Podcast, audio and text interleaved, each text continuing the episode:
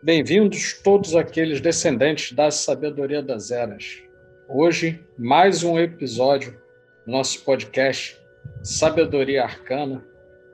Eu, Pablo Silva Machado, Bispo dos Santos, e querido irmão, companheiro do projeto Sabedoria Arcana, Adílio Jorge Marques, iremos discutir um tema que é dos temas mais polêmicos que já tratamos.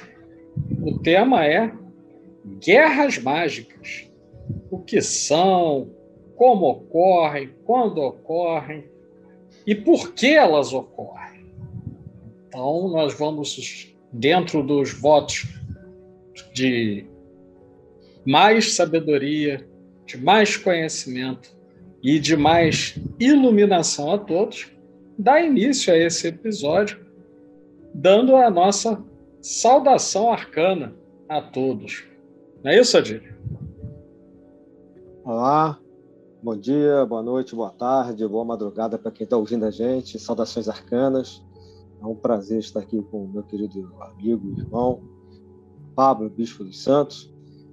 Essa é uma temática muito interessante. Né? Já, a gente já vem pensando nela há um tempo, mas antes da gente entrar nela, eu queria deixar uma saudação aqui de novo pra, para os ouvintes, as ouvintes e todo, todo o pessoal que acompanha a gente na, nas redes sociais, no Instagram, Facebook, né? no nosso site, onde estão os nossos livros lá, os nossos lançamentos. Né? É, a gente já lançou uns dois livros esse ano. É, mandar um abraço para quem normalmente tem mandado mensagem para a gente, a Fernanda Luiz está sempre acompanhando a gente também. Então, muito obrigado pelo carinho, né, pela audiência e vamos tocar para frente, vamos continuar aí o projeto. Perfeito. Eu quero começar, Diego, falando de uma, algo que inicialmente é uma especulação, mas que. dá o nosso pontapé inicial. E por que, que eu digo que é especulação? Porque apesar de bastante conhecido e relatado em muitas tradições, o que eu vou falar é especulativo por não ter prova no sentido científico da palavra, até porque o nosso tema não é propriamente científico, né? Então, eu quero começar com uma provocação que é a seguinte: desde os primórdios, o homem tem o costume de entrar em confronto com os seus iguais não tão iguais assim, muitas vezes. É, desde que iniciam-se as organizações em grupo na Terra, nós temos já vestígios até arqueológicos e paleontológicos de que grupos organizados em clãs eles lutavam geralmente por recursos escassos. E partindo de uma lei de correspondência, de uma lei hermética, mais precisamente, assim como é em cima ou é embaixo. E uma das coisas que entendo que, que motivam essas guerras tem a ver com uma certa geografia, uma certa territorialidade que existe tanto no plano concreto, que motivava mesmo aqueles grupos primitivos a entrarem em confronto em busca de territórios e recursos, mas que também nos planos espirituais ocorre. Ou seja, assim como na Terra acontecem essas disputas, nas dimensões espirituais também ocorrem disputas desse tipo. E isso daria ensejo a que nós pudéssemos pensar, e temos aí bastante coisa para discutir, é a ideia de guerras mágicas, travadas por aqueles que, de alguma maneira, detêm conhecimento do que está fora desse plano e mobilizam esses recursos também em disputa com outros grupos. É, essa é uma especulação que eu começo a abrir conosco. E aí, para situar na, na história um pedacinho, eu vou pegar algo que, se, com todo respeito, e eu sempre digo isso, né, quando a gente vai lidar com algo, alguma escritura sagrada, eu sempre Sempre reitero que nós aqui respeitamos todas as religiões. E o que estou trazendo aqui é, é como objeto de estudo. Então, quando nós pegamos lá em Gênesis 14, capítulo 14, nos versículos que vão de 21 a 24, nós temos a guerra dos quatro contra os cinco reis. Uma guerra na antiga, na Caldeia antiga, na região é, lá da Suméria, região da, que depois posteriormente seria conhecida como Babilônia, em que nós tínhamos quatro reis: Amrafel de Shinaar, Kerdolamar de Tidal, uh, nós tínhamos Arioque de Sipar, e, e, e, nós tínhamos um, outro rei que era o rei Coin. Esses quatro entram em guerra contra cinco outros reis, incluindo os reis de Sodoma e Gomorra. Dentro dessa passagem bíblica que está lá em Gênesis, nós vemos que os quatro reis saem vitoriosos, porém Arioque de Sipar, um dos seus reis, sequestra o sobrinho de Abraão.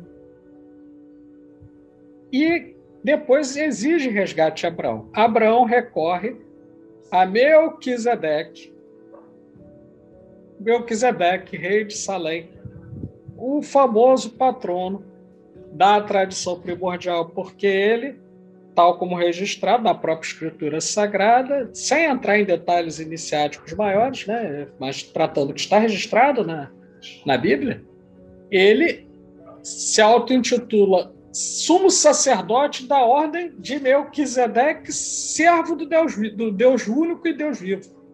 Então ele pede, Abraão vem, pede apoio, e com um exército exíguo, ele dizima um império, que era um império relativamente bem consolidado naquela região da Caldeia, derrotando os quatro reis e levando todos os espólios. Vemos aí, Adilho, e aí já estou trazendo uma pequena é, provocação para a gente começar a trabalhar o tema, uma guerra que não é meramente militar. Porque quando você vê Abraão indo recorrer a não a um chefe guerreiro ou, ou a forças é, de outros exércitos estrangeiros para apoiá-lo, indo recorrer a um sacerdote, ele estava nada mais nada menos do que solicitando o apoio de forças mágicas para travar uma batalha que também era, era mágica, de certa forma. Até porque o, o, o rei mencionado também era conhecido por ser um cultuador. E aí é uma, a gente tem que conferir isso em outros registros históricos, né? Ele era um cultuador de Nabu, que era o deus do conhecimento. E ele também foi conhecido como Hammurabi, por ter erigido o famoso código. Né? E vejam que aí nós temos uma, uma guerra mesmo. E é uma guerra que não, não era só uma guerra militar, uma guerra mágica. Então, desde os primórdios, isso vem acontecendo.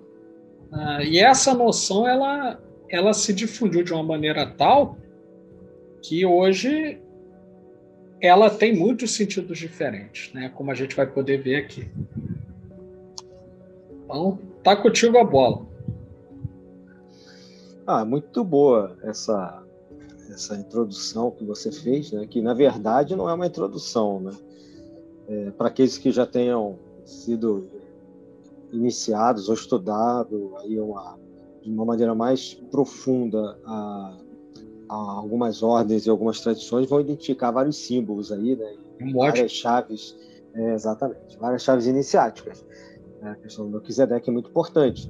O que você está colocando para mim, assim, é, eu entendo que é, faz parte do interior, né, da, da, própria formação psicológica, psíquica e espiritual do, dos povos, né, das corporações humanas, é, desde sempre, como gente, se for na Gênesis, né, a gente vai encontrar da Gênesis ao Apocalipse várias coisas parecidas. Então faz parte da é, praticamente da formação humana você ter dois lados. Né? Não estou querendo ser maniqueísta com isso, nem uhum. você, né? mas a impressão que dá é que é, justamente para que a criação e as criaturas se desenvolvam dentro desse, desse plano de dado por um ser superior, né, por esse criador máximo, é, essa contraposição entre um lado e o outro, entre luz e trevas, né, é, entre o bem e o mal, entre o desequilíbrio e o equilíbrio, acabam sempre acontecendo. Né? Nunca há um, um, paraíso eterno, né, um equilíbrio constante e eterno, e nem vice-versa, né, nem um desequilíbrio. E percebe-se que em todas essas literaturas antigas, pelo menos o que passa agora na minha cabeça, mediante o que você falou, o bem vencendo o mal, de modo a que é, as estruturas não se, de, não se desfizessem, né? que o, o, caos não vencesse o cosmos, de uma maneira geral. Sim. Porque por mais que haja um equilíbrio entre essas forças, né, se o caos prevalecesse, era desagregação. Né? Desagregação daquele povo, né, desaparecimento de uma cultura, desaparecimento da, da criação, da, daqueles deuses, etc. É, o Apocalipse fala da batalha de Miguel, né, que é famosa, Sim. que é muito, também faz parte de várias tradições, a questão de Miguel né, e os anjos caídos. Né? Vem Miguel e os demais anjos e lutam né, contra o diabo, Satanás, de acordo com a tradição né, lá do texto, Lúcifer. Sim né? ou seja, os caídos. Isso faz, é, é, me faz remeter a uma outra ideia. Né? Dentro dessa contraposição que parece que acontece o tempo inteiro, como você colocou, desde o início dos tempos para os povos humanos, né? existem aqueles que, de uma certa maneira, parece que seguem né, ao lado de um caminho né, é, do Criador, ou, ou, como eu falei, né, de organização, de uma ideia do cosmos grego, né, de ordem, e um caminho de aqueles que optam, que vinham nesse mesmo caminho, muitas das vezes caem, optam, né, muitas das vezes é, por interesse próprio, optam ir na contra-iniciação, e no caminho contrário, e no caminho da desagregação e do adversário, né, que é, na verdade, o significado é, desses nomes que eu falei aqui em relação a Miguel. E, e aí começa essa constante guerra, e a gente está falando aqui é, de, desde de um, vamos usar o nome guerra, que é o título do nosso programa hoje, né? É, no sentido não só da guerra comum entre é, povos que se invadem, que foram sobrevivendo ao longo, antropologicamente aí, né, ao longo do tempo, mas a gente está falando de mitos. A gente está falando daquilo que reflete a psique humana, né? A gente está é, falando por exemplo, é, do é espiritual. Importantíssimo, é importantíssimo quando você fala isso, porque, por exemplo, nós aqui no Ocidente, nós somos é, muito gregos, digamos assim, entre aspas, né? Temos muito do, dos gregos, muito dos romanos, né? E aí, é quando a gente vai olhar é, também nos mitos lá, lá quando você tem Homero, Exildo, etc., você vê, tem, tem uma passagem que eu acho muito interessante, que é a titanomaquia, né? Ou seja, uhum. uh, no início dos tempos, os titãs, que eram criaturas colossais, monstruosas, vou dar exemplo de um, Uranus, ou Urano, como, como é conhecido na língua portuguesa, era o oceano. Né? Então, essas criaturas primordiais elas são vencidas posteriormente pela, pela geração que lhe sucede, que são os deuses. Né? Então, é, esses enfrentamentos, essas batalhas cósmicas, né, esse bem prevalente, ele é também de uma transformação da ordem instituída.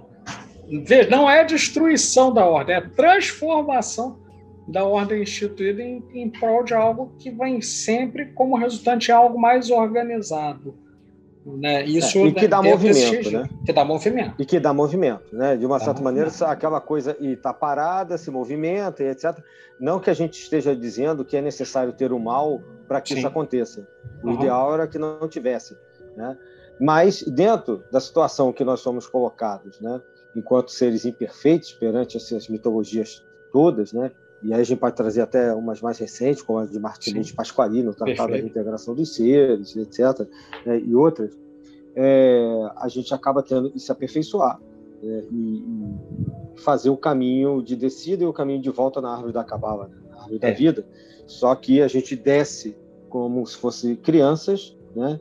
É, vinde a minhas criancinhas, né, como está lá no Sim. Novo Testamento, e ao retornar pelo caminho, é chegar ao ápice com toda uma camada de de conhecimento, de experiência, para que ah, possamos ser colaboradores da criação. Nesse caminho de descida e de subida acontecem essas batalhas. Eu vejo dessa maneira. Perfeito. E uma coisa que me parece interessante, eu diria, não sei se você vai concordar comigo, eu acredito que sim, é que o que eu posso observar é que com, conforme as sociedades foram ficando mais diferenciadas, nós fomos tendo também uma diferenciação grande naquilo que diz respeito ao esoterismo tá? e ao exoterismo, né? o esoterismo no sentido do conhecimento ou discreto ou secreto, e uhum. o exoterismo né, no sentido de nós termos uh, um certo conhecimento místico, filosófico, mas, entre muitas aspas, o que eu vou dizer, para consumo. Né? Ele é divulgado amplamente, de modo que muitas pessoas veem uma série de coisas e não sabem nem direito o que estão vendo, porque o sentido não lhe foi trazido. E com essa diferenciação, me parece que muitos grupos entram até hoje e entraram em conflito, tanto do plano concreto quanto do plano espiritual. Você não concorda? Concordo. concordo. Sim. É, eu acho que a gente é, tem essa fase inicial, que é bem longa, né, da própria estruturação da humanidade, da psique humana, desde de milênios e milênios atrás, desde sempre, né, que os mitos gregos, romanos, babilônicos, bataicos, etc., refletem isso. Né?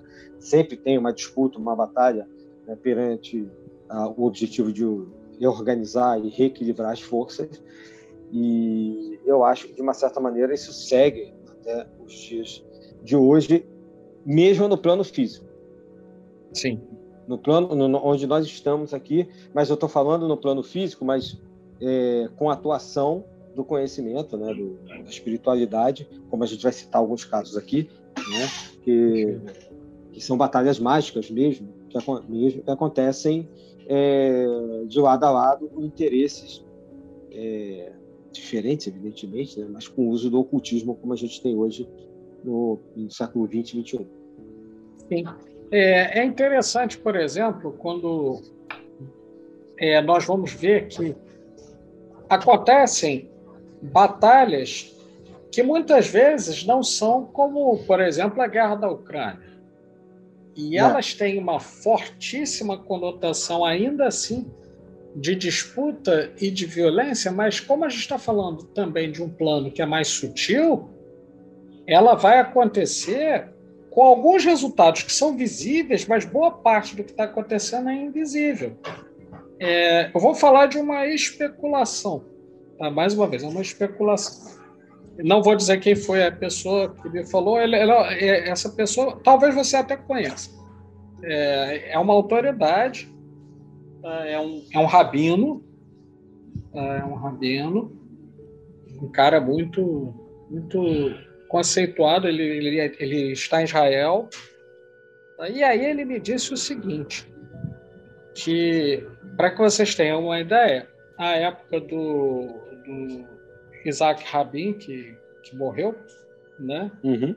O Isaac Rabin ele foi conhecido, entre outras coisas, por conceder lotes de terra aos palestinos, uhum. é, aos palestinos, e uma série e um grupo de judeus ortodoxos. Tá? E mais uma vez eu repito, eu não é, é porque hoje em dia as pessoas confundem tanto as coisas que é muito bom deixar claro que você não está. Tudo. Né? Você não está atacando uma religião. Estou relatando uma coisa que me foi contada, certo? Um grupo de, de, de judeus ortodoxos, com grande conhecimento de Kabbalah e de outras coisas, conjuraram a maldição de Tulsa Anura. Né? E uhum. Isaac Rabi veio a falecer posteriormente. Isso é um exemplo de guerra mágica, né? E com interesse e com foco não tanto numa disputa doutrinária ou uma disputa por, por questões espirituais, mas por uma questão política, geopolítica.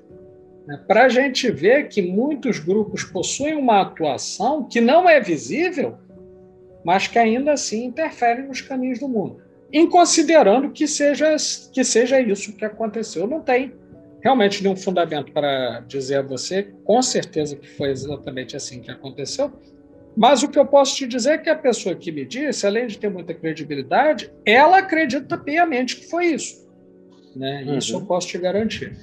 O que eu não duvidaria. O que eu não duvidaria. É... Mas sempre foi assim. Sim. É, mesmo a gente sabe de casos assim na Idade Média, a gente Sim. sabe da maldição entre aspas dos Templários, né, Sim. ao Felipe o Belo, ao Papa, né, ao Nogarret, né, aos traidores da Ordem, é, e que coincidentemente ou não, né, o, aconteceu, né, como o Jacques Limorei falou lá na, na, fogueira. Isso faz parte. A gente não pode provar. Na verdade, a temática hoje né, do, do, dentro da linha, né, que é a sabedoria arcana, realmente a gente não tem como provar. Porém, coincidências existem. Né? É, é verdade. E, é e como diz um, um, amigo meu, ele, ele diz o seguinte: é, já que Demolé amaldiçoou foi pouco. né? amaldiçoou é. foi pouco. Mas é, assim, é, é. E assim, uma série de coisas que, que vão acontecendo e que me parecem interessantes é que alguns grupos, especialmente os grupos daquilo que a gente pode chamar de caminho da mão esquerda, e aí uhum. vou, vou falar assim para quem nunca viu essa expressão, sem entrar em nenhum detalhe, mais ou menos espiritual, iniciático, etc., mas com uma definição que todo mundo possa entender. São pessoas que eles estão mais interessados em utilizar os recursos espirituais, uh, esotéricos, ocultos, como queiram chamar, para finalidades materiais, terrenas e pessoais do que em promover qualquer benefício para a humanidade. A gente pode chamar assim de uma forma geral o caminho da mão esquerda com, com essa finalidade com muitas ramificações, digamos assim. Né? Então, há realmente uma série de, de relatos de coisas que acontecem e que têm a ver com esses grupos e que influenciam na geopolítica mundial. Ah, se a gente for falar, por exemplo, de Segunda Guerra Mundial, a pertença de, de Hitler e de, de vários é, de seus asseclas, vamos chamar assim, eu não consigo chamar de outro modo, né? Uh, seus, eu não consigo, não consigo. Nem né? dá, seus, nem dá. É. Não dá, não consigo chamar de outra maneira. Dos seus asseclas, uh, era era um exemplo disso, porque nós temos cultuadores ali de um culto muito antigo, uh, um culto incluindo elementos do culto de Moloch ainda e outras coisas ali, é, que influenciavam no pensamento do Hitler. Uh, uhum. Influenciavam no pensamento do Hitler. E ele veio desencadear a Segunda Guerra. Então, assim, não é pelo fato de que algumas coisas não estão visíveis que necessariamente elas são menos virulentas como guerras. Né? São guerras menos, ou menos importantes. Ou menos importantes, exatamente. Né? A Segunda Guerra Mundial é uma prova porque isso é estudado hoje dentro da história de maneira séria mesmo por historiadores Sim. marxistas, ateus, etc. e tal, que seja, porque todo o Terceiro Reich, na verdade, ele, ele era uma religião. Sim. Então, é, a Alemanha nazista era um estado religioso. Eles recriaram uma religião baseado em, em que você falou, baseado Sim. nas tradições é, da deturpação da teosofia né, do movimento ariano, Sim. que eles deturparam com aquela questão da raça ariana, né, nas antigas tradições nórdicas. Sim. Tanto é que vários, é, é, vários setores do exército, infantaria, artilharia e tal, do exército alemão, eram, é, tinham como símbolos runas. Sim. Né? E, e, essas runas, inclusive, a gente tem filmes espalhadas né, pelos desfiles, pela, pelos é, quartéis, quando você pega a SS, por exemplo, né? A SS tem, tem, tem, tem, duas, duas runas de Thor, duas runas solo. SIC. É, exatamente. São dois SICs. É por isso que é SS. Exatamente. Entendeu? Não é porque é S de, de, de salsicha, entendeu? É, é, são dois SICs, duas, é uma runa, SIC é uma, uma dessas runas, né? Sim. E, e, e, e o Hitler era um auto-iniciado, no caso do lado negro, e uhum. que transformou a SS como uma ordem. A SS era uma ordem. Ela não era Sim. um grupamento só é, forças especiais, não. ou de forças especiais. Ela, a cor negra, esses símbolos. A SS tinha rituais de casamento, rituais fúnebres, rituais de iniciação, é, adagas mágicas que eram entregues pelo próprio Hitler, que, que era o, o, grande papa, vamos dizer assim, né? Ele queria ser o patriarca, o papa, seja lá o nome se desse, dessa tradição, que era uma amálgama de várias tradições muito antigas, como você colocou. Bom, e desde o início, o Terceiro Reich foi apoiado por astrólogos, por caçadores do Graal, por eh, aqueles que acreditavam né, no cristianismo primitivo, na questão dos vikings, etc. Isso tudo moldou toda essa é, ideologia, né, que é chamada de nazismo, e não é só de guerra e não é só política. Quando eles perceberam que esse conhecimento todo, além de ter toda a implicação de guerra e política, tinha uma implicação mágica, que é o que você colocou antes, isso passou a ter uma guerra no outro plano. Aí nós passamos a ter duas guerras. Sim. A guerra comum, aqui que a gente vê de tanques, invasões, etc., né, desde a, a invasão da Polônia em 1 de setembro de 39, né, que dura até 45, é, e a, uma, uma batalha mágica, como a John Fortune falava, que acontecia no outro plano. Tanto que a, a, ela, como inglesa, sediada em Londres, ela escreveu um livro a Batalha Mágica da Bretanha, que não tem em, traduzido em português, tem em inglês, pode ser achado em PDF, tudo. Daqui a um tempo pode cartas. ser que tenha, né, Diego? É, pois é, a gente pode pensar nisso. É, é, é um, é um material fantástico nesse sentido, né? Que e, é porque o, o, a John Fortune ela tem a ordem dela sobrevive, né? É, a, a, a, agora esqueci, é servidores da luz, né? Esqueci. É, Servant of Light, é, Sol. Né? Então, a uhum. Ordem de Servidores da Luz sobrevive até hoje e é na Inglaterra. Né? Na Inglaterra. Você pode até fazer parte dela, só que no círculo externo, se não morar na Inglaterra. Uhum. Você só pode ser do círculo interno se você frequentar os rituais, etc., os, os templos e morar na Inglaterra. Mas a Batalha Mágica da Bretanha são cartas onde você entende muito bem o teor do, desse podcast aqui, né? onde ela vai relatando o, o que ela e, o, e, outros grupos de iniciadas e iniciados faziam para se contrapor aos magos negros né, da, do caminho da mão esquerda da, da Alemanha nazista, que aí, obviamente, somaram também né, aos fascistas. Né? Italianos, etc., e todo o grupo do eixo, na verdade. Mas a maior parte deles eram realmente centrados em algumas ordens negras da Alemanha e algumas ordens também da, negras que os alemães contactaram no Tibete antes mesmo Sim. do início da Segunda Guerra Mundial, quando eles andaram por lá procurando indícios da raça ariana e etc. e tal. Então, é, talvez seja o maior, esse você deu, talvez seja o maior exemplo de todos, né? e com vários relatos. A gente Muito. tem a história que é, é, parece que é comprovada de que o, o, o, Crowley fazia era um espião duplo, né? Ele uhum. trabalhava a favor e recebia uma grana do governo inglês, do Churchill, que o contratou, né, para trabalhar junto com só que ele fazia pelo jeito dele, né? Essa, essa contraposição mágica, mas parece que ele fazia jogo duplo e tudo. É, não, não tenho certeza sobre isso, mas várias ordens se engajaram nesse projeto de uma batalha mágica inclusive Sim. fora do território europeu. Não, verdade. Pessoas, Estados Unidos, no Brasil, inclusive, sabe? Sim. Aqui já existiam, nos anos 40, aqui já existiam várias tradições, né? a maçonaria, o martinismo, a igreja gnóstica, ou várias igrejas gnósticas. Então, é, é, iniciações que vieram da França, da Inglaterra e tal, e que daqui tá, se somaram essas forças é, psíquicas, né, psicológicas, é, vamos chamar de psíquicas, né? melhor, é mais fácil de entender, que estavam atuando lá na, na Europa contra os nazistas. Então eram duas batalhas, né? duas batalhas muito, muito complexas que eu, que eu convido, né? É, aqueles que não leram ainda, a ler esse livro da, da John Fortune que explica, né? dá, dá esses detalhes e de coisas assim impressionantes, por exemplo, elas se reuniam é, uma, uma vez por semana, se não me falha a memória, e ela publicava nos jornais a convocação para as pessoas é, que tivessem condições para fazer as orações ou mesmo trabalhos mais específicos, é, já que ela veio do trabalho da Godendal, né? Sim.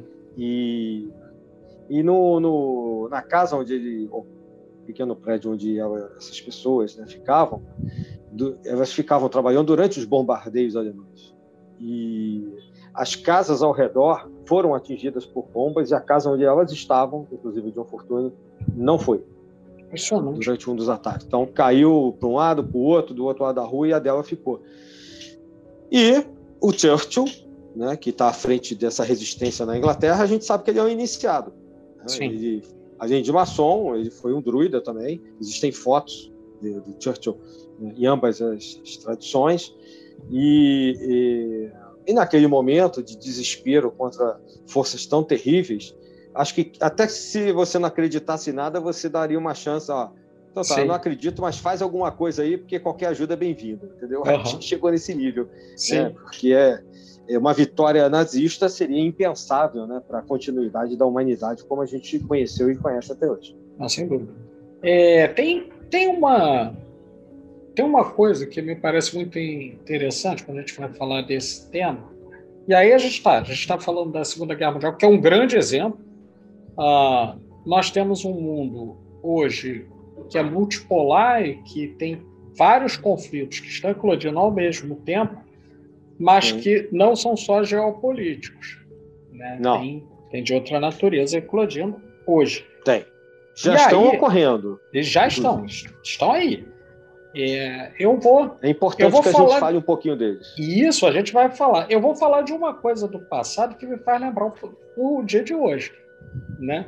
É, uhum. É, nós tivemos um, um, imperador em Roma, que foi, foi o imperador Caracalla, filho de Séptimo Severus.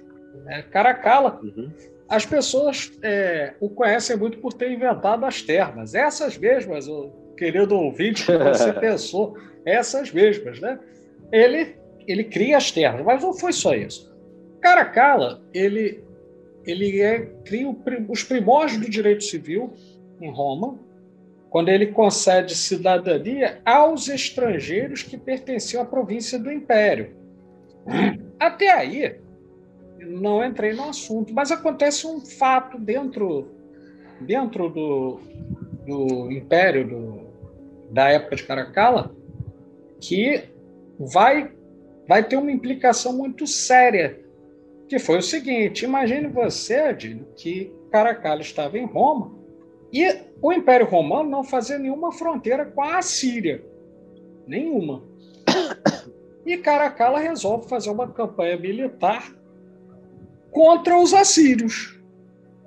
Ninguém entende a sua época. Uma campanha militar, imagina deslocar sete, deslocou cinco das sete legiões existentes à época para lá, um gasto enorme, o império se afundando em dívidas e mantendo uma campanha que ele perdeu, inclusive. Aliás, ele depois foi assassinado, justamente uhum. por isso. Mas algo que poucas pessoas sabem a respeito do Caracalla, que foi imperador, era que ele fez isso sob influência de um conselheiro que ele havia trazido do Oriente e que era um iniciado ainda dos mistérios anteriores a, ao zoroastrismo e que convenceu anterior. o Caracalla, anterior ao zoroastrismo ainda, convenceu o Caracalla de que se ele tomasse a Síria e anexasse ao Império Romano, que ele não somente faria algo muito bom para o seu povo, por achar tesouros, etc., como ele destruiria uma ameaça que, segundo ele, seria uma peste que estaria lá e que, por conta dos feiticeiros que existiriam lá naquela região, seria conjurada contra o Império Romano, seria lançado contra o Império Romano. Né? Ah, e aí, bom, parece que Caracal levou isso muito a sério. Ele transformou o, o que seria uma guerra mágica, né, e era, de certo modo, numa campanha militar que destruiu praticamente a, a economia do Império. Aí tudo bem, mas por que, que eu fui falar isso? Eu fui dizer isso por quê? Porque hoje nós vivemos uma sociedade que passa por alguns processos parecidos com esses do Império Romano. Nós temos um novo direito aparecendo aí. Por quê? Porque entramos em uma situação de exceção, uma situação totalmente diferente, que foi inaugurada pela crise da pandemia. Então, existe um novo direito aparecendo aí. É, nós temos uma série de conflitos imperialistas e expansionistas que estão acontecendo, Sim. E alguns não têm uma motivação aparente. Alguns não têm uma motivação aparente e são estranhos. Mas se a gente for pesquisar um pouco melhor, a gente vai ver o modus operandi de alguns grupos funcionando. Eu vou Sim. pegar e agora vou, vou falar de algo que está acontecendo hoje. Lembra que eu estava falando do Império Romano e etc. nós temos um país imperialista que é a Rússia. A Rússia é imperialista. É, outros também são. A China é imperialista. Os Estados Unidos eu nem, nem falo. Não preciso. É, é pleonasmo. Né? É. Mas é pleonasmo. A Rússia é imperialista.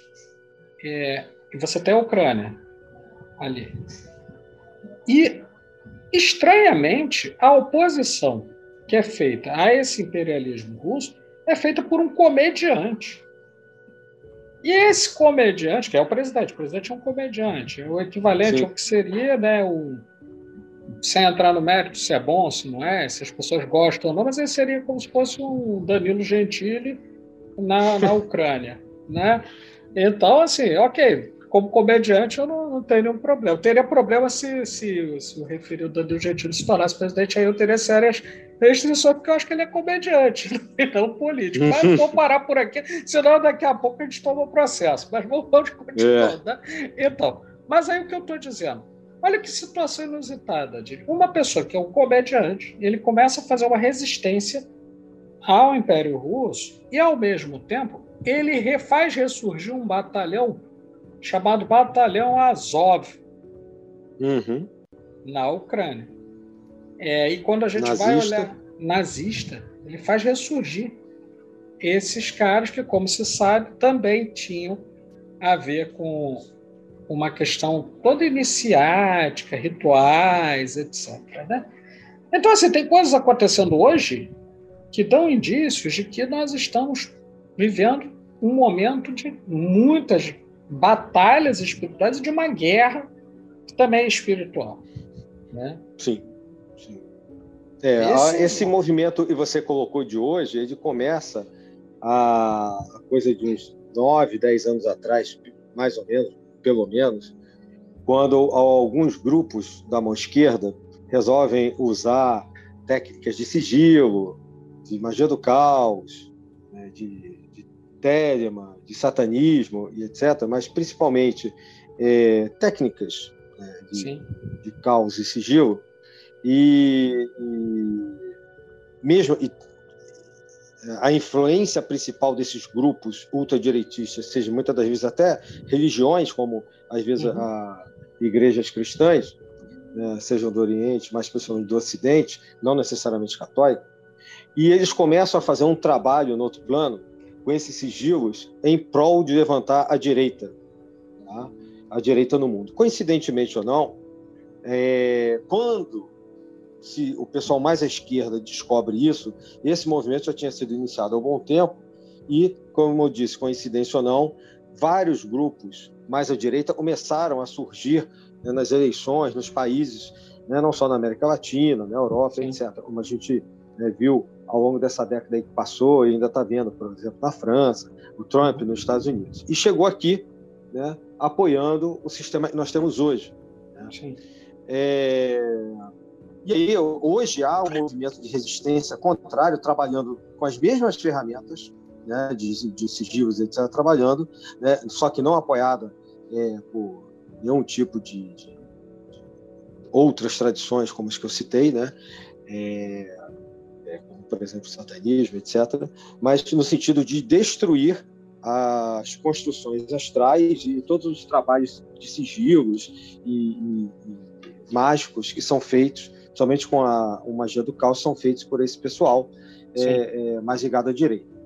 Então, é, por exemplo, o, o pessoal da, esse pessoal que começou a usar sigilos para apoiar o Trump, eles começaram a usar aquela. Quando a gente dá uma gargalhada no WhatsApp, que cresce uhum. nesse período dos últimos 10 anos, né?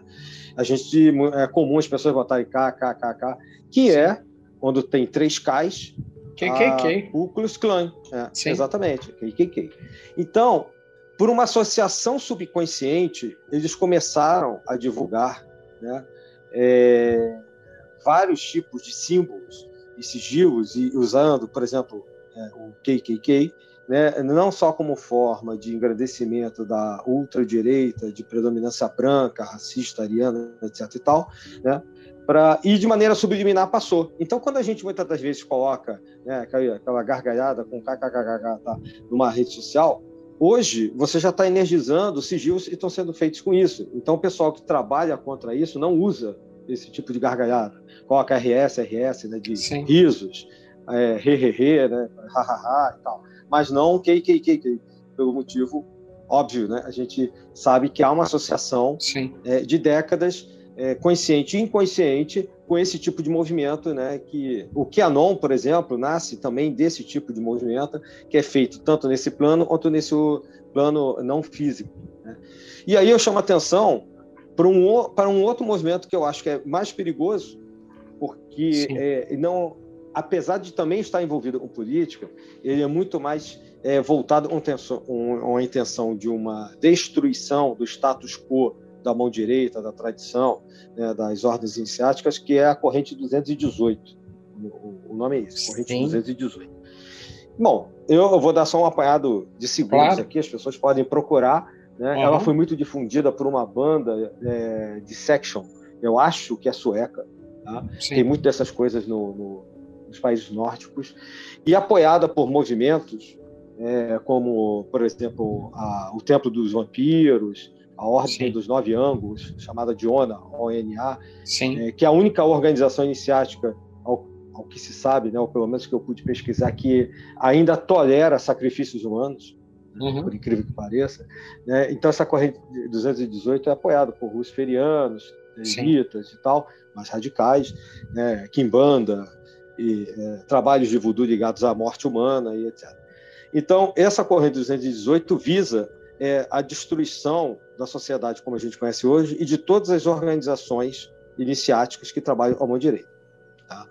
É, ela se difundiu por meio dessas outras tradições que eu mencionei aqui, por meio de, de das letras e da música dessa banda, né, Section, e, e obviamente é, tendo capilaridade por outras tradições que aparentemente né, podem se, se acham, né, assim, é, mesmo sabendo que são de mãos de esquerda, né, mas que acabam é, capilarizando, Sim. trazendo esse tipo de, de contra-iniciação e esse que é uma contra-iniciação de destruição é, proposital, pensada, né, intencional.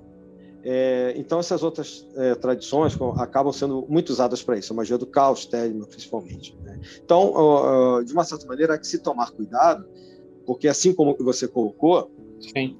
esses movimentos também são políticos, normalmente estão associados a movimentos neonazistas, inclusive. É, ano passado, ou no ano retrasado, é, inclusive um grupo neonazista foi disparatado no Rio Grande do Sul, ou na região sul, e símbolos da ONU estavam lá envolvidos. Então, é, assim, é, é, assim, de uma certa maneira, é, a gente chama um pouco a atenção, né, porque claro. é, sigilos, símbolos, mitos, é, determinados mantras, se você não conhece o significado, determinadas palavras, se você não, ou músicas em inglês ou em sueco, Sim. numa língua que você não conheça, há que se tomar um certo cuidado, né, porque podem ser evocações, podem ser é, invocações, são coisas diferentes, né? É, podem ser enaltecimento de egrégoras, justamente de destruição, e você acaba sem querer participando delas. Não, realmente. É, isso, isso, aliás, é, é, muito, é muito interessante, porque dentro do que começa como contracultura nos anos 50, 60, e depois se uhum. torna uh, o, digamos assim, o mainstream, né? se, se torna a, a moda no sentido, no sentido quase estatístico da coisa, né? a se tornar a moda, né? a referência cultural, nós vamos ver uma série de, de grupos e organizações que, para quem é iniciado, vai, vai entender, vai olhar e vai perceber, uh, atuando em produções culturais de artistas que aparentemente não, não detêm é. nenhum conhecimento iniciático.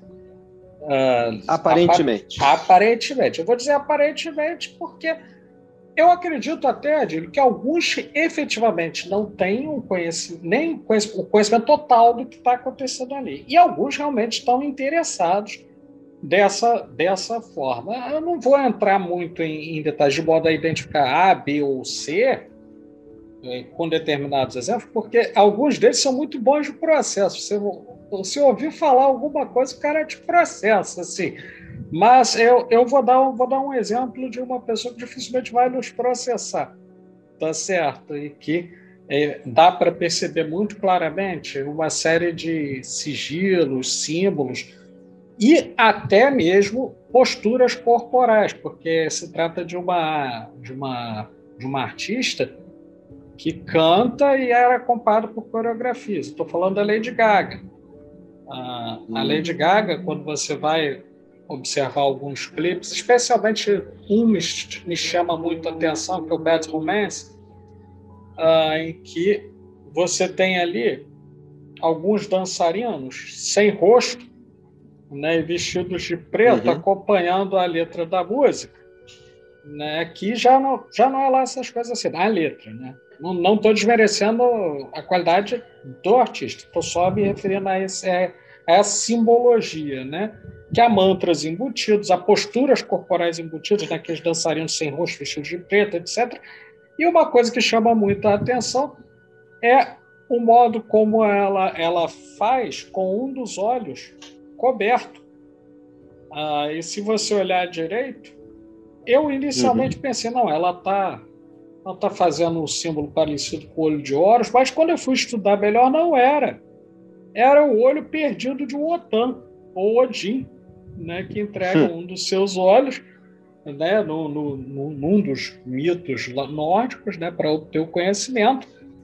Ah, e aí ela está usando esse símbolo. Ah, e achei curioso. Aí mais adiante eu fui rastreando algumas coisas e fui me deparar com algo que lembrava material da ONU.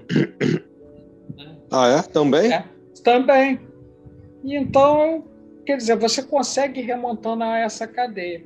E dentro disso, passando para um tópico que está dentro do, do que a gente fala, mas que pega sob um ângulo um pouco diferente, essa questão da, das guerras, é, como nós vivemos num mundo multipolar, tem algumas centenas, para ser, ser assim, bem simplista, de grupos buscando poder, tanto aqui na Terra quanto do plano espiritual. E considerando a quantidade de pessoas que eles atingem, eu queria chamar a atenção para o fato de que as guerras mágicas elas também existem no nível pessoal. Elas também claro. existem no nível individual e às vezes o indivíduo nem sabe que ele está envolvido em uma. Né? Sim. Às vezes ele nem Sim. sabe. E está envolvido. Isso é muito comum, né? Muito comum. Muito comum. Muito comum. Muito comum. E, e extremamente perigoso eu diria. São situações extremamente perigosas. Às vezes o indivíduo muda de comportamento, ele não percebe, as outras pessoas estão percebendo. Né? Às vezes vão acontecendo coisas que são decorrência desses efeitos. Né? São decorrência O kardecismo, o espiritismo, de modo geral, seja ele uma influência né, africana ou não, né, o candomblé, a umbanda, trabalha muito com essa situação. Né?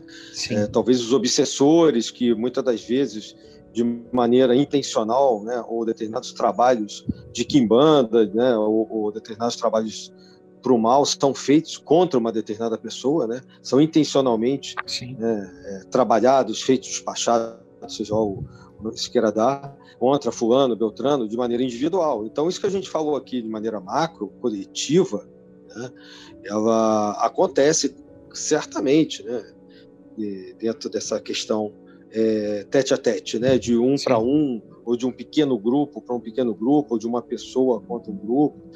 É, a gente tem o caso lá, um caso famoso também, é, não sei se seria dentro desse seu exemplo, do Rasputin com Papos, né? quando o Papos está lá na Rússia né? e acaba também deixando a linhagem né? martinista lá, que se, de uma certa maneira, simplificando assim bem a história, tem um pouco a ver com a questão do nascimento da linhagem russa martinista, parece que o, Rasputin né, o enfrenta, faz um enfrentamento mágico, e até um determinado ponto o Papo sustenta aquela guerra pessoal, e quando ele não consegue mais, ele volta e chama o mestre dele, na França, Sim. que é o Felipe de Lyon, que não era de ordem nenhuma. Uhum. Era maçom, martinista e tal. Ele era um alto iniciado, um taumaturgo reconhecidíssimo até hoje. Sim por tudo que ele fez. Ele vai com. Ele pede ajuda, né?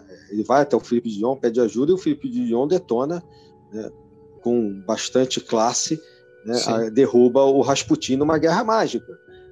E Sim. isso aí está dentro do, do, das discussões né, do, das fofocas ocultistas, etc. Eu não tenho certeza se ocorreu, né, os martinistas, de uma maneira geral, se reportam a isso, né, mas eu acho que é um, um pouco desse exemplo que você estava falando antes. E aí só queria fazer um parêntese, pegando claro. esse exemplo, do que, daquilo que você falou aí da Lady Gaga, não sei o quê, e tal, de processo. Tudo que a gente está falando aqui está na internet. A gente não está ah, levantando falso testemunho, não fui eu que escrevi, não foi você que escreveu.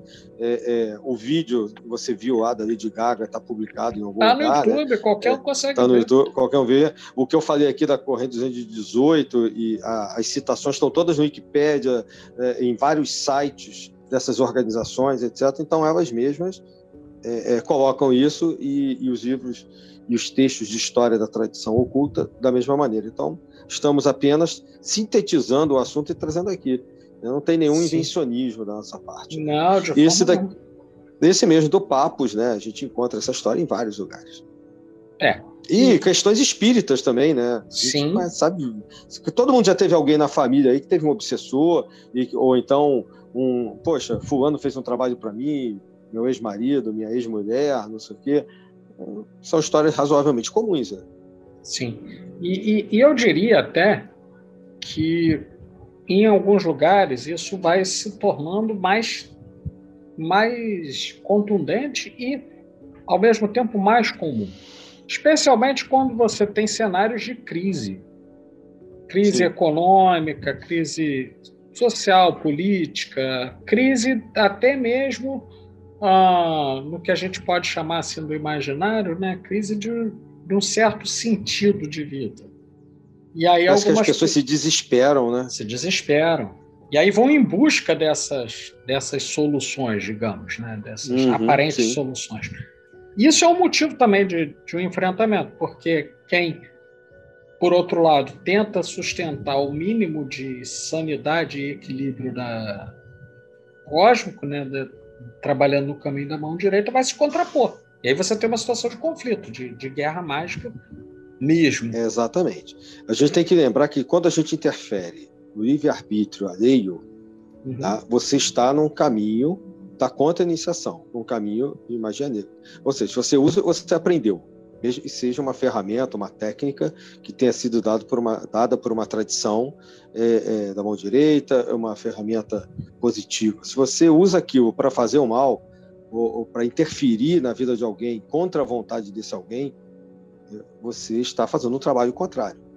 Sim. Então, isso é importante, né, que a gente, inclusive, tem um podcast sobre mão direita, mão esquerda, acho que o título é esse. Uhum, Ainda sim. era eu, Luiz e Lincoln. Nós falamos, a gente tem um podcast sobre isso, né? sobre o que você colocou. Sim. E a gente fala sobre essa questão toda. Né? Então, tem que se tomar muito cuidado. É, é, às vezes a gente está com uma boa intenção e pode acabar também atrapalhando, e, infelizmente, às vezes também a gente tem que controlar os nossos ímpetos, né? as nossas sim. raivas, né? o, o, a, o nosso ser mais inferior, que isso faz Sim. parte do trabalho iniciático, para não usar o que se sabe para fazer é, algo que vai acabar se voltando contra você. Né? Porque você está mexendo numa ordem cósmica. No, é. Você está perturbando um equilíbrio que não é equilíbrio da sua vida. É um equilíbrio que envolve múltiplas facetas. É, onde uma pessoa faz um trabalho ou faz, ou faz um ataque no plano astral, por exemplo. A gente estuda isso em várias tradições. É um ataque no Sim. plano astral contra, de A para B, A contra B. Uhum. Né? Você não está interferindo só em B, né? se você é. A fazendo isso. Né? É, você está movimentando forças. Aquilo ali, se você conseguir o seu intento total ou parcialmente, vai também modificar a vida daquela pessoa. Isso Sim. vai mexer em outras forças. Aí vai aparecer aquele jogo de dominó que tu empurra o uhum. primeiro e vai derrubando uma cascata. Né? Aí é um processo contra o outro e que de uma certa maneira lá na frente vai se voltar contra o operador primeiro, sim, que é o ar, que é quem startou o processo, que é o karma, é o famoso é o karma, né, karma. Exatamente. Então, é, o que às vezes algumas tradições que acabam, como eu disse, dando capilaridade, né, intencional ou não intencionalmente, mas na minha opinião de maneira intencional, né, dando capilaridade àquelas coisas que a gente mencionou antes, né, bem pesadas, chamam de ordalho, muitas das vezes Sim. não são verdades. São Sim. karmas que você está gerando para si e para os outros. Tem Sim. que tomar também cuidado com essa questão. Ah, são provações e tal, mas aí você usa, você aprendeu. E aí eu tenho também um outro pensamento que é o seguinte: quando você está numa tradição onde você só reforça o teu ego, uhum. onde você só reforça o imanente em detrimento do transcendente, eu já falei isso em outros lugares, é, eu acho que você também está correndo um sério risco de ir pelo caminho é, é, da contra-iniciação. Ah, sem dúvida. Né? Se você é. faz só por, como você falou no início, só pelo ego, só por você, né? sem se preocupar com os outros, achando que. É, é, é, por isso que eu sou contra determinadas tradições espiritualistas que reforçam o eu o ego, Isso. né? E vão esvaziando o seu ser, vão transformando você numa casca de nós sem conteúdo, vazia, porque acha que tudo que você tem dentro de você de cultura, de relação com o outro, das relações sociais, culturais, religiosas e tal, não serve de nada. Então pedem para você ir jogando tudo fora, tudo fora, tudo fora. Quando você vira uma casca vazia, coloca uma outra religião dentro. Sim. Na verdade, essas tradições, essas filosofias são religiões também. Né? Tem profeta, tem livro da lei, né? tem revelação, né? tem é, igreja. Então, Sim. é religião, né? no é sentido religião. acadêmico.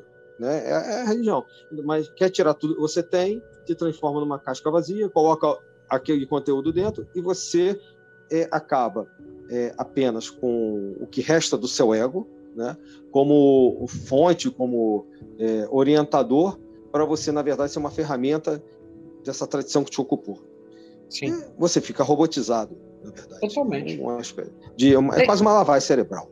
É, exato. Aliás, é, é bom tocar nesse ponto, porque o que eu vou trazer aqui, eu tenho quase certeza que vai, vai gerar ao menos algumas inquietações. Né? Mas é importante a gente falar porque é, é, um, é uma técnica né, é guerra e é uma técnica estratégica. Algumas pessoas, e uma pessoa que ilustrou isso que eu vou dizer muito bem, foi um dos maiores escritores do mundo, que foi o John Reuel Tolkien, que foi o criador do, do, do, Senhor dos Anéis e de outras obras. Aliás, um grande ocultista também e um filólogo. Isso falar agora. É, Sim. um grande ocultista, um filólogo, né? Ele retrata Sim. isso muito bem quando ele, quando ele cria o personagem que era o mago Saruman. Uhum. Que ele, Exato. ele possuía o poder é, a partir da voz. Então, ele podia falar a coisa mais absurda, a coisa mais fora de propósito, mas ele conseguia focalizar aquilo de uma maneira tal que as pessoas o obedeciam. Sim. É, isso é mais do que ficção, isso efetivamente acontece. E acontece de uma maneira tal que algumas pessoas, sem saber, e a guia que vem para a parte polêmica, sem saber, passam a trabalhar essa técnica como uma espécie de marketing. Técnicas similares a isso que o Tolkien relatou, como uma espécie de marketing, muito empregado por políticos, muito empregado por pessoas da indústria cultural, muito empregado por operadores do direito, etc., que recebem treinamento nesse sentido. Uh, isso é uma estratégia de guerra. O discurso é, é como estratégia de guerra. Então, você leva a pessoa a, a seguir aquela ideia que, quando ela é retirada do contexto da energia de quem está falando, ela não faz nenhum sentido. Ou se faz sentido, faz um sentido só para quem emitiu o discurso. Uhum. Né? É, e, e isso, é, isso tem sido muito comum. Eu tem uma fartura tão grande de exemplos no Brasil, Adílio, que eu nem vou falar, eu vou convidar as pessoas a olharem. Mas eu vou a falar. Refletirem. É, a refletirem. Mas eu vou falar, eu vou pegar um e vou falar de uma pessoa que até até uma certa admiração. Já passou, né? Ele já passou, já não está mais nesse plano. É uma pessoa que fez isso e eu vi fazer, né? Ah, que foi o Leonel Brizola. Tá? Leonel Brizola ah, no seu segundo, segundo mandato como governador do Rio, os professores entraram em greve porque não estavam tendo reposição salarial e estavam com salários atrasados. E aí, eles foram para frente do Palácio uh, Guanabara e, e, o Brizola começa a discursar. Começa a falar que, que ele tinha uma admiração muito grande pelos professores, que ele estava solidário, que não havia uma noite sequer que ele não chorasse pelo que estava acontecendo, mas que o problema não era dele, e sim do governo federal, que estava por não gostar dele, fazendo com que as pessoas até passassem fome, mas que ele não ia deixar, que ele iria vir presidente para poder salvar as pessoas, para impedir, etc, etc, etc. No final, ele sai aplaudido, mas ninguém recebeu pagamento. Ninguém pagamento. Mas Eu escutei essa história. É, não, eu sei disso porque a minha mãe era do sindicato dos docentes e foi a essa manifestação. Né? Uhum. E, e, aí ela mesma saiu convencida de que, de que o Brizola tinha que sair presidente e depois ela lembrou que não tinha pagamento. então, assim, é claro, uh, eu dei esse exemplo, que é um exemplo relativamente famoso e tal, de uma pessoa de vulto e, e tal, e que tinha essa habilidade, possuía realmente essa habilidade, mas nós vemos outras pessoas de muito menos quilate né, conseguindo resultados extraordinários uh, e usando essa técnica, que também é uma técnica de indução e é uma técnica que é de guerra, de uma guerra espiritual, porque você está afetando, você está subjugando o livre-arbítrio das pessoas. É, eu vi uma coisa muito. chega a ser absurda na internet recentemente, que era o sujeito tentando ensinar. E o que é mais absurdo não é o cara tentar ensinar, o que é mais absurdo é muita gente caindo nessa. O sujeito ia ao YouTube, não vou dizer quem é, o sujeito ia ao YouTube e dizia o seguinte: olha, é, se você fizer o meu curso pagando X, você será capaz de seduzir qualquer mulher. Né? Você tem a técnica disso, técnica Ai, A, técnica B, etc. Mas o que as pessoas não estavam percebendo é que o golpe estava não no fato de você seduzir ou não a mulher, mas de você pagar o cara ali, ele já te convenceu. Sim. Né? Ali ele já te convenceu. Isso também é uma estratégia de guerra. Por quê? Porque imagina a situação, o cara já tá numa. já tem uma baixa estima, já tem uma, uma vida, às vezes, solitária, uma vida difícil e tal. O cara perde o dinheiro, dá o dinheiro para o sujeito, e, obviamente, os resultados, né, se acontecer algum, vão ser resultados fortuitos. E Sim. quando acontece, ele está alterando a, a, ordem natural das coisas. Então, isso está disseminado, Dílio, isso está disseminado por vários campos da sociedade. Na indústria cultural, da política, do entretenimento, em vários lugares nós temos essas guerras acontecendo. Né? Sim. É por isso que a John Fortune, que aliás eu já falei várias vezes, né? eu sou admirador, eu comecei a ler uhum. mais sobre essas coisas ocultas por causa dela. Ela tem um livro, e não tem também traduzido português, infelizmente, que eles usam lá na Inglaterra, que é o semi-ocultismo, o ocultismo são.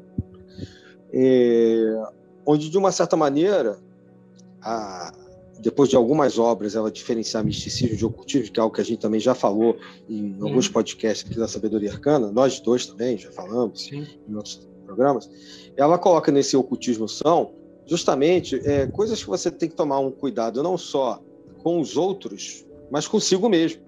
Né? É, de técnicas, de você saber separar, né? quando você está, por exemplo, é, é, pode estar tá influenciando os outros, né? quando uh, você saber o que é, é um karma grupal, né? você saber é, até que ponto você pode usar aquilo que você tem na sua mão né, é, sem que isso te gere algum tipo de imoralidade, né? Tanto que um capítulo Sim. desse livro, capítulo 13, é, é ocultismo e imoralidade. Né?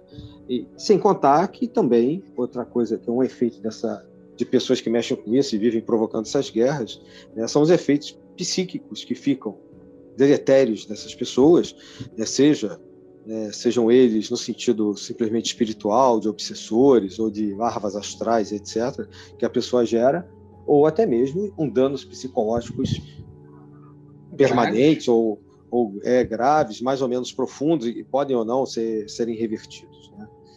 E então nós já falamos isso outras vezes, né? E voltando, eu volto a, pegando a sua fala a tocar nesse assunto. É, o trabalho mágico, principalmente no sentido teúrgico, né, mais aprofundado e tal, ou nesse nível que a gente andou citando aqui hoje, ele não é para todo mundo. Sim. Não estou dizendo que é para nós dois, mas ele não é certamente para todo mundo. Né? Uhum. É, nem todo mundo pode trabalhar com misticismo, nem todo mundo pode trabalhar com ocultismo, tem gente que não pode trabalhar com nada.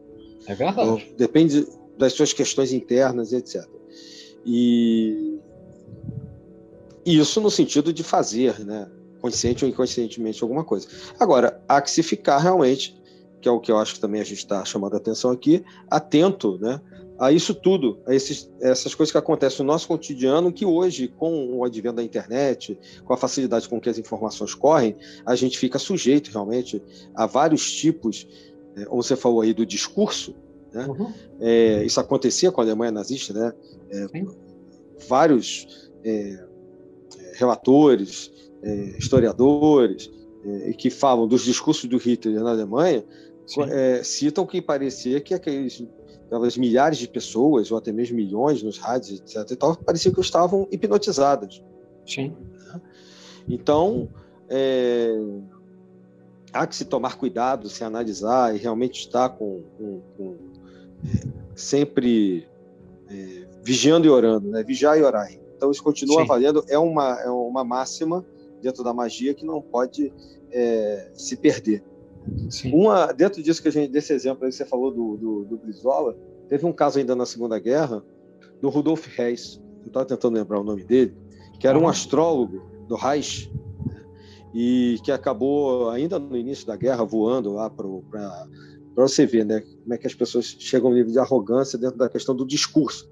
Sim. Ele era um bom orador também, né, e ajudava né, na questão dos discursos né, desse pessoal da cúpula do Terceiro Reich, e ele achou que ia convencer o Churchill a, a, a atuar do lado do eixo, do lado do, do né, da Itália, uhum. do Japão e da Alemanha, para quem está ouvindo aí a gente. Então, ele pega um aviãozinho, sai da Alemanha, mesmo contra a vontade do Hitler, acho que, não, se não me falha a memória, acho que ainda em 1940, e quando ele entra no espaço aéreo inglês, ele é abatido. Tanto é que o Churchill, quando é informado que um alto oficial alemão, né, ligado ao governo ah, alemão, bate. foi preso vivo, ele não acreditou no, no primeiro momento. Ele estava vendo os irmãos, os irmãos Marx, né, de uhum. comédia lá na TV. Depois, né, viu-se que era realmente Rudolf Hess, né, que, além, como eu disse, de, de astrólogo, um ocultista desse grupo de malucos né, lá do nazismo, do Terceiro Reich, e que trabalhava justamente a questão do discurso e tentou trabalhar a questão do discurso com Churchill, que obviamente não ouviu, todo mundo, a Sim. história mostra isso, né, e não seria ignorante a esse ponto. Ele foi um dos líderes da resistência é, contra o eixo. Mas é, é, o poder do discurso, realmente, né, das palavras, é sejam elas mântricas, orações ou um discurso é, literal, né, ele é muito forte. E a gente não pode uhum. realmente. Vide as fake news também, né? Fake Sim, news nascem dúvida. e são plantações de sigilos e, e de discursos, como você colocou, de é. indução de informações falsas, inclusive no subconsciente. É, e, e, e eu, eu, eu, quis trazer esse exemplo especialmente por uma razão. De, a gente está entrando num período, no, no, Brasil particularmente, né, em que uhum. isso, uhum. e aí eu vou convidar as pessoas a olharem criticamente. Eu não estou pedindo para ninguém acreditar no que eu estou dizendo, não. Estou pedindo para as pessoas compararem isso que a gente está falando com o que vai começar a acontecer com mais força agora, porque nós vamos ter uma disputa política. Não vou entrar nem muito nesse mérito, mas a gente vai ter uma disputa política, porque tem, tem eleições presidenciais, tem coisas acontecendo, tem vários candidatos lançando também, né, outros cargos. E a gente vai ver muito isso. A gente vai cansar Sim. de ver esse tipo de narrativa, construção de fake news, e também certas operações simbólicas, operações mágicas acontecendo nesse sentido, para tentar influenciar Sim. um ou outro lado, é, não direi nem lado, né, uma outra facção política né, que disputa o poder. Ah, então, sim, sim. Isso, isso, vai, isso vai se tornar. Eu vou convidar as pessoas a verem isso. Eu estou dizendo, hoje a gente está gravando esse podcast no, eu vou dizer o dia da gravação. Eu vou, vou, quebrar o protocolo e vou dizer o dia da gravação pelo seguinte: eu não sei. É, vamos supor que a gente consiga colocar isso antes de outubro, né? Então, esse podcast ele foi gravado nesse horário do dia 7 de julho de 2022 e agora são 9 e 8 da noite. E eu estou dizendo que durante a, as campanhas, não só a campanha presidencial, mas as campanhas políticas desse ano de 2022, nós vamos ver muitos exemplos, não só de tentativas de indução por discurso, mas indução por imagens, umas imagens que aparentemente estão fora de contexto, mas elas elas induzem a pessoa a fazer algumas coisas, até dancinhas, coisas parecidas com isso, que em outro contexto seriam ridículos, mas que ali vão, vão capitalizar muito a mente das pessoas. E aí tem uma disputa, eu volto a, a, ao que eu comecei né, falando no podcast. E aí existe uma disputa por uma certa geografia, por uma certa territorialidade espiritual também. Uh, e dividida, muito dividida, eu diria, em dois grandes blocos. Um bloco é, sombrio mesmo, no sentido de manter a, as populações, né, no caso específico do Brasil, na, na ignorância, na, na miséria, na, sempre na esperança de que alguém vai, vai salvar você quando você não faz nada para se salvar, e um outro bloco está tentando lutar contra isso. E aí vou deixar cada um fazer seus juízos né, e tentar associar a, a quem são os players que estão por trás disso. Mas onde eu quero chegar é, é que, né, é que apesar de quem está na linha de frente não parecer um mago ou qualquer coisa assim, sem dúvida alguma nós temos vários que estão por trás, dando, entre aspas, essa assessoria para que aconteça. Né? E, sem dúvida. E, e aí eu convido as pessoas a verem para tirar suas conclusões. Né? Existem coisas que acontecem que você fica pensando, Ué, mas como que esse pessoal não está não está desconfiando de nada, não está achando nada estranho, tanta gente fazendo a mesma coisa, né? andando, andando atrás de pato, fazendo umas coisas esquisitas, ninguém está desconfiando. Né? Eu dei, falei ficticiamente, tá? hipoteticamente, sobre um pato aí qualquer. Né? Isso aí, qualquer, qualquer coincidência será mera semelhança. Né? Mas, assim, são, são coisas que eu convido as pessoas a verem. E aí, para a gente poderia São até. egrégoras, né?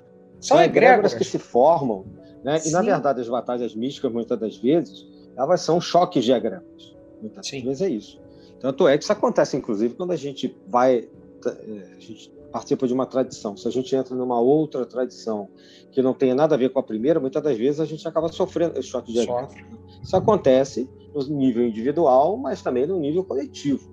Sim. E não é à toa talvez extrapolando um pouco, né? O que a gente está falando aí, a gente sabe de várias histórias né, do mundo ocultista de ordens que tiveram brigas internas, né, ou brigas com outras organizações. Sim. A Golden Dawn passou por isso, né? Ela acabou rachando e, e, se separando né, por causa dessas, dessas questões é, de, de brigas internas e tudo. Então, no mundo político, não deixa de ser a mesma coisa e a gente tem egrégoras, tem grupos mentais que estão trabalhando para um lado e para o outro. E hoje mais do que nunca, porque as ferramentas tecnológicas ajudam muito a você a propagar. É, propagar. toda e qualquer ideia. Se Sim. com o rádio, praticamente com quase nada de televisão, o, o, a gente viu na Segunda Guerra Mundial, né, e jogando panfleto de avião, como eles uhum. faziam, né, de um lado e de outro. Né, os nazistas chegaram a pegar uma cintura de, de, de Nostradamus, a modificar ela e jogar sobre é, países aliados. Né? Agora não me lembro se foi em Londres ou em Paris, na ideia de ter a aderência né, das pessoas e diminuir a resistência. Então, se com esses recursos simples né, isso já foi feito e funcionou, imagine hoje com toda a é. tecnologia. Eu, eu, eu, eu, vou dar um exemplo de uma coisa que aconteceu, tá? E, uhum. uh, e é notório, é fato notório, tá?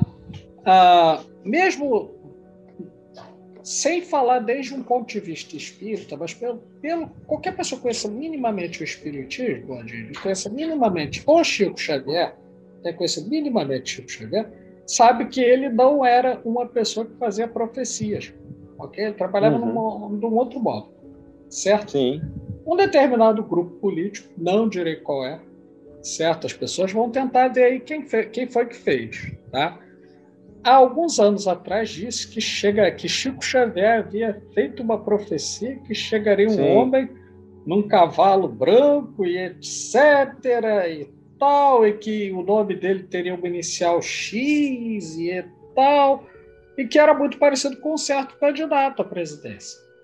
Né? Exato. Não difere do modus operandi. Não vou entrar mais no mérito, Adilho, porque eu não sei dizer até que ponto né, a, a, Polícia Federal é independente, né? então eu não, não quero colocar em risco nossa produção. Mas, assim, isso aconteceu, ninguém pode dizer que eu estou acusando ninguém, isso foi uma coisa que aconteceu, e isso foi divulgado por WhatsApp para milhões de pessoas. Né? Só tem um problema, Chico Xavier não era profeta. Ele mesmo dizia que não era profeta. Sim. Né? Então, ah, da mesma forma, o Hitler modificando cintura de nós estamos jogando por avião e hoje tem gente é, adulterando coisas que o médium diz né, para encaixar em discursos políticos. Isso, isso é guerra, é guerra, guerra, guerra cultural, guerra ideológica, está né? tá acontecendo. É, é, o que a gente está amarrando aqui é que essa, essas guerras, né, tanto uhum.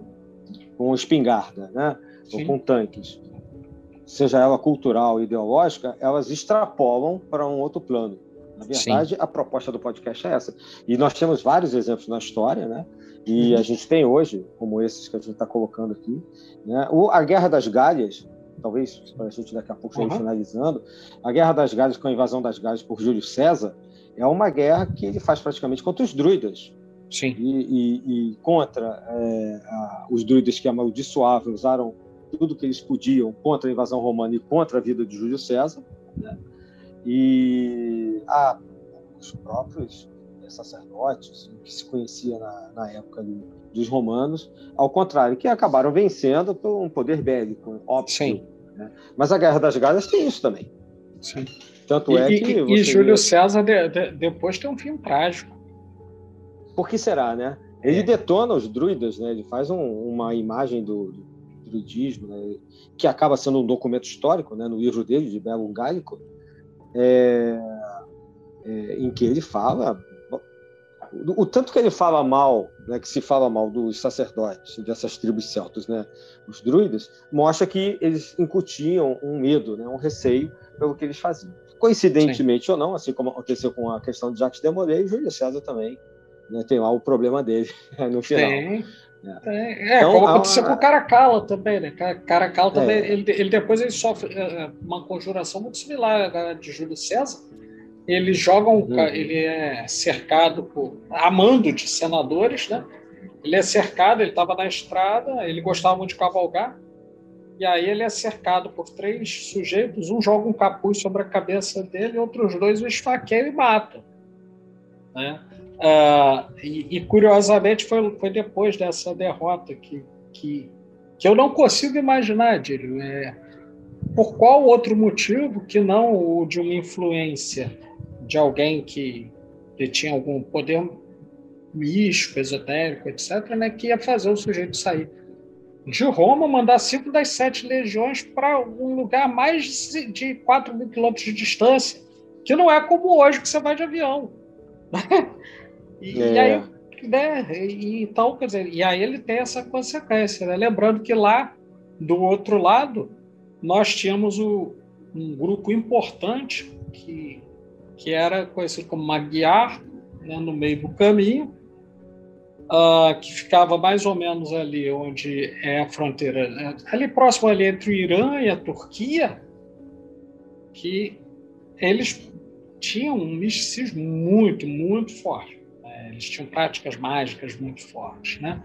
E eles, eles sofrem uma derrota, se escondem, né? E instruem as tropas assírias a atacarem as tropas romanas quando eles passassem por desfiladeiros, jogando pedras, etc. E depois acontece isso com Caracalla. Mas eu estou chamando atenção desses exemplos porque tanto hoje quanto ontem essas coisas acontecem e tem repercussões no plano físico, mas também no plano astral. Mas eu é, diria que é. a maior das guerras, e ela está sendo travada hoje, a todo momento, é a guerra que talvez seja menos percebida como guerra, uhum. que é a guerra do homem tentando a sua ascensão. Né? É a guerra mágica. De nós mesmos. É, de nós mesmos. É a guerra mágica mais difícil de todos, porque não dá para você Sem culpar dúvida. e dizer que o inimigo fez alguma coisa contra você. É, é, e, e, isso é, é também uma guerra mágica. né, no interior do ser. Ah, e ela está acontecendo o tempo inteiro com todos nós. E dúvida, esse, esse, é um dos motivos. A cruzada hoje é essa, né? É, é essa. A gente fala, ah, o que, que os templários vegaram, não sei o quê. As cruzadas, né? Mas não tem mais cruzada, tem, de cada um de nós. Né? Tem os nossos cruzada, defeitos, os nossos problemas, né? Sim. E, claro, pessoas melhores vão fazer, teoricamente, né? povos melhores. Sim. Pois é, Dílio. Eu, eu como, como eu costumo dizer, nesse assunto acho que renderia mais algumas horas. Sim. Né? Com certeza. Mas dentro do nosso formato, né, do, do podcast, a gente tem que fazer um fechamento. Né? Isso. E, e, é claro, a gente vai ainda poder discutir outros assuntos coligados, a gente pode até voltar a essa reflexão a partir de outros exemplos concretos em outro momento, mas por hoje a gente vai ter que ir parando né, por aqui. E então, eu quero, eu, eu vou fa fazer uma consideração final e vou passar para as suas considerações finais também, tudo bem? Tranquilo? Perfeito, vamos lá. Então, Tranquilo. Então é, eu quero primeiramente né, dizer que é uma felicidade muito grande poder continuar com esse projeto da, da sabedoria arcana, porque nós estamos trabalhando no sentido de retirar alguns véus que cobrem ah, principalmente o público interessado em assuntos esotéricos e assuntos místicos, que é um certo véu de mistificação, não é misticismo, esse véu de mistificação que hoje existe na sociedade. Por exemplo, sobre, sobre ordens iniciáticas, tradições e outros temas como esse que a gente vai falar. E essa é uma primeira coisa. Então, estejamos atentos e procuramos entender que estamos imersos em vários tipos de guerras mágicas e temos que tomar cuidado para não escolher errado o lado que vamos lutar. Né? E às vezes não escolher lado nenhum significa escolher um lado que é o lado que certamente vai, vai ser derrotado. Então, eu encerro aqui desejando né, as minhas mais sinceras saudações fraternais, saudações arcanas aos, aos filhos de Sofia que vêm até nós e que nós vamos até eles, né, no sentido de nos instruirmos mutuamente. E agora eu passo ao Adílio o fechamento desse, desse podcast. Bom, eu acho que foi muito bom. Eu sempre lembro que a gente não quer esgotar assunto nenhum, né? Uhum. que nós não representamos tradição nenhuma. Claro, é óbvio, né, que nós temos marcadamente conosco a, a proposta do trabalho da mão direita e do trabalho Sim. de ajuda de, ao próximo, é, de maneira tanto aqui pelas informações, mas cada um de nós ou com a sabedoria arcana de maneira anônima a gente faz isso é, individualmente, coletivamente. Mas tirando isso, a nossa proposta é só levar informações, trazer sempre sugestão de livros, etc. Então, eu, eu acho que, de uma certa maneira, ao longo de podcasts passados e certamente em podcasts futuros, nós vamos voltar a pontos que dizem respeito a isso, porque esse é um assunto muito amplo, muito geral. A gente podia falar aqui de egrégora, de, de é, seres que são criados ou que já estão criados do outro lado, né? Uhum. caídos, não caídos. Aí tem uma infinidade de coisas que não dá para a gente colocar aqui, mas que fica para pesquisa e reflexão. E eu queria aproveitar também esse final para mandar um abraço para o pessoal do Portais da Tradição, que tem apoiado aqui o nosso projeto. Eu também dei uma entrevista lá, né? o Diego Hansen o, e o Leonardo. É, Lecha, muito bacana, muito, muito bacana o canal. Muito bom. Eles assistem a gente, a gente está assistindo também aí o Portal da Tradição. Eles vão vir aqui conversar com a gente em breve, né, individualmente ou os dois juntos. Então, é, apoiem também aí o Portal da Tradição, curtam lá. Né, assim como também as nossas, repetindo, né, nossas redes sociais, temos o site, né, temos o nosso Instagram, nosso canal no YouTube, é, temos o Facebook, e lá no nosso site tem todos os episódios, nossos livros também no Clube de Autores com o selo Sabedoria Arcana. Então, nossa proposta é um trabalho, né, obviamente, de iniciação, de ajuda, né, de desmistificação, como você falou aí, né, de tirar o véu do, daquilo que está meio complicado. E a gente tem recebido sempre retornos positivos, então acho que o trabalho está no caminho certo. Mais uma vez, obrigado a todos. Valeu, Pablo. Saudações Valeu. arcanas e Saudações até a próxima. Arcanas. Até a próxima.